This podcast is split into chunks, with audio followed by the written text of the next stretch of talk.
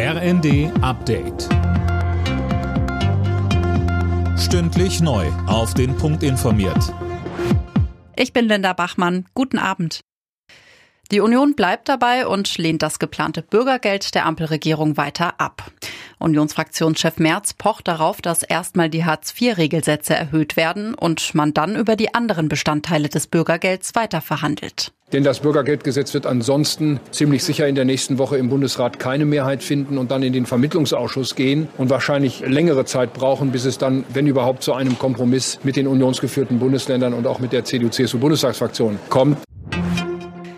Der Lesben- und Schwulenverband hat die Bundesregierung aufgefordert, alle offiziellen Reisen zur Fußball-WM nach Katar abzusagen und eine Reisewarnung für queere Menschen herauszugeben.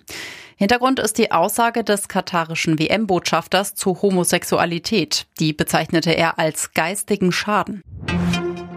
Zum Abschluss seines Besuchs bei der Weltklimakonferenz in Ägypten hat Bundeskanzler Scholz nochmal für die Idee eines globalen Klimaclubs geworben. Dabei geht es vor allem darum, wie die Industrie klimafreundlich umgebaut werden kann. Scholz hofft, dass beispielsweise neben den G7-Staaten auch andere einflussreiche Länder mitmachen. Große Länder wie Indien und äh, China sind da ganz bedeutsam. Sie werden ja einen großen Anteil der Weltwirtschaft auch in Zukunft ausmachen und sogar einen wachsenden. Und wenn das so ist, dann ist es umso wichtiger, dass dort ambitionierte Ziele, was den Klimaschutz betrifft, verfolgt werden. Nach dem Corona-Tief sind die Menschen in Deutschland wieder etwas zufriedener.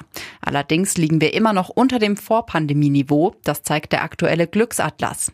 Am glücklichsten sind die Menschen demnach wieder in Schleswig-Holstein. Schlusslicht ist dieses Jahr Mecklenburg-Vorpommern. Englische Woche in der Fußball-Bundesliga. Dabei trifft Meister FC Bayern zu Hause auf Aufsteiger Werder Bremen. Der VfB Stuttgart empfängt im Kellerduell die Hertha aus Berlin und der VfL Bochum muss gegen Gladbach ran. Alle Spiele steigen um 20.30 Uhr. Zuvor spielt Borussia Dortmund in Wolfsburg. Alle Nachrichten auf rnd.de